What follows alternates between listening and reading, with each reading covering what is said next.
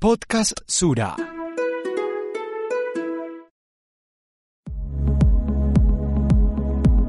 No cabe duda de que en la última década nos ha cambiado contundentemente la vida, y más aún después del confinamiento a causa del COVID-19. No es la primera vez que la humanidad se enfrenta a cambios de tales dimensiones. Históricamente las grandes crisis mundiales nos han transformado. La Gran Depresión provocó un movimiento volcado a no desperdiciar que definió los patrones de consumo durante décadas. La hiperinflación de la República de Weimar todavía persigue a la política alemana y la crisis financiera de Asia dejó a la región atesorando la mayor colección de divisas del mundo. Lo que ha hecho el COVID-19 es hacernos reflexionar mucho más sobre algunos cambios que ya se venían gestando y claramente abrir la puerta a otros que no imaginábamos. En esta conversación la reflexión es alrededor de las nuevas formas de vivir y de entender la vida, más allá de la coyuntura. Las nuevas formas de relacionarnos con los otros, con el entorno y con nuestro bienestar nos llevaron a diario a preguntarnos por las razones de la vida, las formas de esta, a entender las convicciones que tenemos o a forjar razones para adherirnos a nuevas causas. Basta con cerrar los ojos e ir un poco más adentro, a las preguntas fundamentales. Hoy además nos estamos preguntando por la explicación sobre el mundo, las condiciones de la naturaleza humana, la forma de habitar en el entorno, las manifestaciones que tenemos como sociedad, el amor, el odio, el placer, el bienestar y los entendimientos del pasado, del presente y del futuro. No solo nos ha cambiado la vida en la última década y nos cambiará en las que siguen. Ahora, además, nos cambiará la forma de entender la existencia propia y la de los otros, y sobre todo, la manera de disfrutarla y de asegurar su bienestar.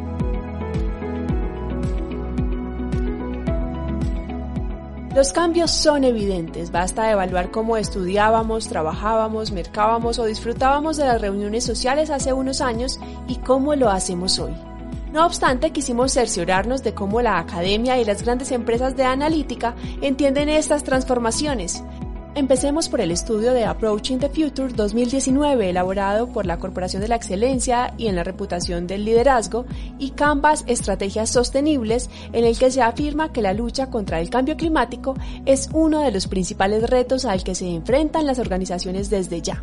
Está claro, el medio ambiente es y seguirá siendo uno de los pilares alrededor de los cuales se estructurará la vida. A la anterior declaración se suman los datos aportados por el panel intergubernamental sobre el cambio climático de la ONU, en el informe que revela que no basta ya con reducir la huella ambiental de las empresas o de las ciudades, sino que se debe pasar de la reducción del impacto a la regeneración del medio ambiente. ¿Y cómo se logra esto?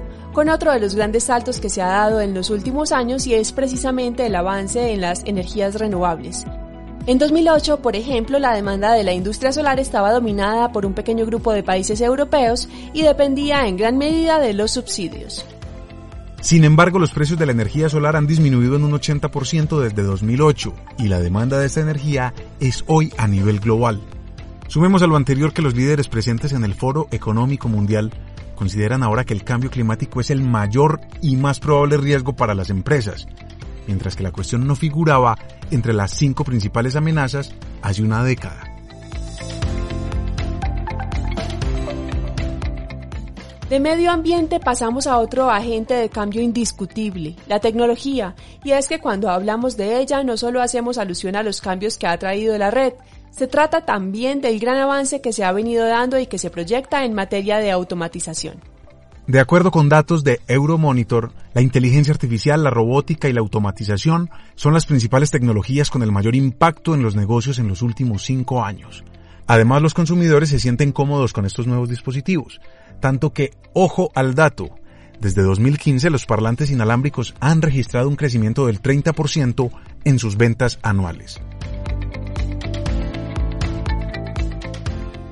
Tecnología, economía, medio ambiente, el cambio permea todas las esferas de la vida y esto se ve reflejado, por supuesto, en el comportamiento de los seres humanos como consumidores a la hora de satisfacer sus necesidades y tomar decisiones que comprometan no solo su dinero, sino también su presente y su futuro. ¿Cuál es la relación entre las personas y las dinámicas que plantea el mercado? Claudia Patricia Escobar del Observatorio de Tendencias de Sura responde lo siguiente.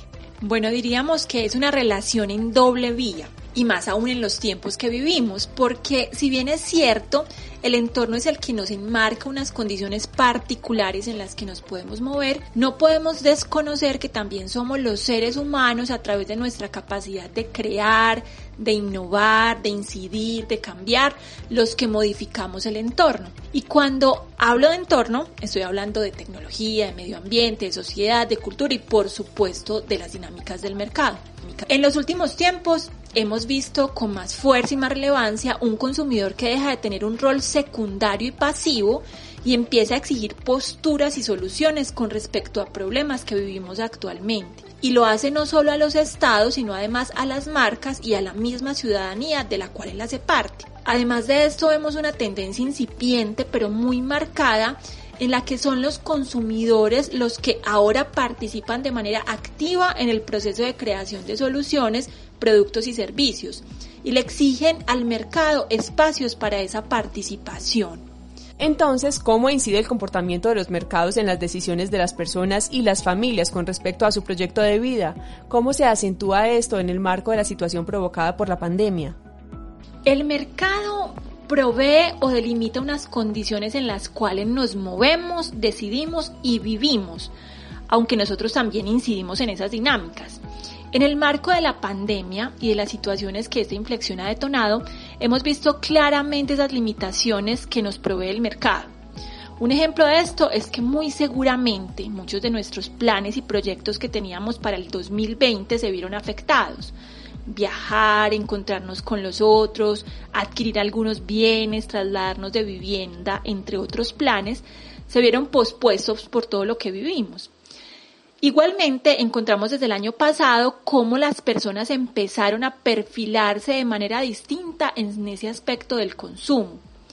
Encontramos consumidores limitados, bien sea porque bajó su poder adquisitivo o porque simplemente el mercado no podía proveerles aquellas cosas a las que estaban acostumbrados. También vimos consumidores moderados que empezaban a racionalizar más sus compras, controlando mucho más esa motivación emocional para la adquisición de bienes. Y pues tristemente también vimos cómo se incrementa el número de personas y familias que empiezan a depender de ayudas estatales y sociales para poder suplir sus necesidades básicas. Estas realidades muy seguramente continuarán por un tiempo, sin embargo emergen otras. Y es que quizás aprendimos a vivir en otras condiciones más simples, a valorar aquellas cosas básicas y a resignificar nuestras prioridades. También tomamos conciencia de problemas sociales y ambientales y por supuesto estos elementos van a comenzar a cambiar las dinámicas del mercado. La manera en que nos relacionamos no está exenta de la influencia de todos estos cambios. Nuestras relaciones cercanas, nuestro entorno familiar y nuestro modelo de vida ha sufrido en la última década cambios insospechados. En la actualidad, más aún después de esta coyuntura, el entorno de las citas está en auge y acaba de volverse virtual. La función de citas rápidas por video de Delic recibió el doble de usuarios en la primera semana de distanciamiento social. Los mensajes de Hank han aumentado un 30%, y desde marzo el número de usuarios de OkCupid que han participado en una cita por video se ha cuadruplicado. Pero no solo en materia amorosa se ha modificado la vida. La forma en que trabajamos y cómo lo hacemos también está sufriendo modificaciones. El envejecimiento de la población va camino de convertirse en uno de los retos sociales más relevantes del siglo. Según el informe de Naciones Unidas sobre Perspectivas de la Población Mundial 2019, se estima que en 2050 una de cada cuatro personas podría tener 65 años o más. Esta perspectiva la corrobora el Banco Central Europeo en su último informe anual en el que revela la creación de puestos de trabajo en los últimos años y afirma que se ha concentrado en las personas de más edad, en concreto entre el colectivo de edades comprendidas entre 55 y 74 años según datos de Eurostat. Todos los cambios que hemos mencionado hasta ahora influyen de una u otra forma en la vida de cada ser humano y en los planes que hace de cara al futuro.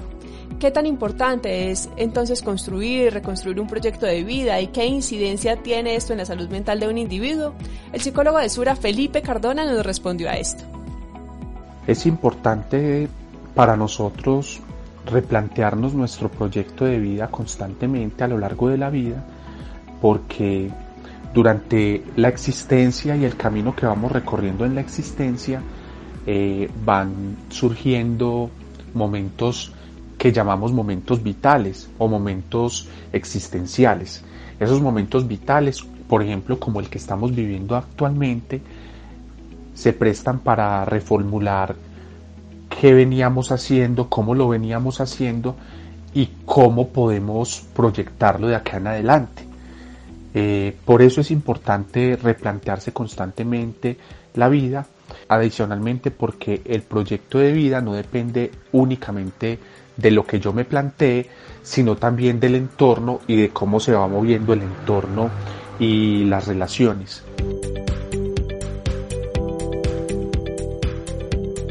Después de esta conversación sobre las relaciones, no podemos dejar de lado la importancia que la transparencia, la lucha contra la corrupción y la decencia ha impactado a las generaciones tomadoras de decisiones en la actualidad. En sus últimos informes, Gardner advierte que serán tendencia en los próximos años aquellos desarrollos que sitúen en el centro el beneficio de las personas. Una de esas tendencias destacadas la titulan Transparencia y Trazabilidad. Y acá, particularmente, vale la pena citar textualmente su informe. A medida que los consumidores se vuelven más conscientes sobre cómo se recopilan y utilizan sus datos, las organizaciones también reconocen su creciente responsabilidad de gestionarlos. Además, los algoritmos se utilizan cada vez más para sustituir a los humanos en la toma de decisiones, lo que hace necesario que la inteligencia artificial sea explicable. Esta tendencia requiere un enfoque en seis elementos clave de generación de confianza ética, integridad, apertura, responsabilidad, competencia y coherencia. Para ir terminando con estos cambios estructurales de la última década, no podemos no citar el teletrabajo como una de las nuevas condiciones de vida. Sin duda, el hogar ahora se convirtió en el centro de operaciones por excelencia. ¿Cómo nos cambiará la vida en relación al trabajo? Trabajar desde casa hará que nos replanteemos cómo mantener el trabajo en equipo, la colaboración, la comunicación y la productividad. Esto requiere que los empleados establezcan límites claros, distribuyendo de manera adecuada su tiempo familiar, tiempo personal, tiempo libre y horas de sueño. De lo contrario, estaremos asistiendo a una gran disminución de la calidad de vida de todos. Acá está claro que la necesidad de reinventarse por parte de empleados, empresas y el entorno jurídico es apremiante. Cambió la forma de relacionarnos, de asumir las obligaciones laborales, de recibir órdenes y cumplir horarios. Volver a la oficina cada vez será una vieja historia. Hemos llegado al final de esta conversación sobre las nuevas normalidades y los cambios que se aproximan en los años siguientes. ¿Cuál es la invitación entonces? A reflexionar más sobre el papel propio en el entorno, a coexistir con las nuevas y diversas formas de entender el mundo, a proteger el activo vital más democrático, el medio ambiente y a asegurarse de vivir bien. Gracias por acompañarnos y por compartir esta conversación. Hasta pronto.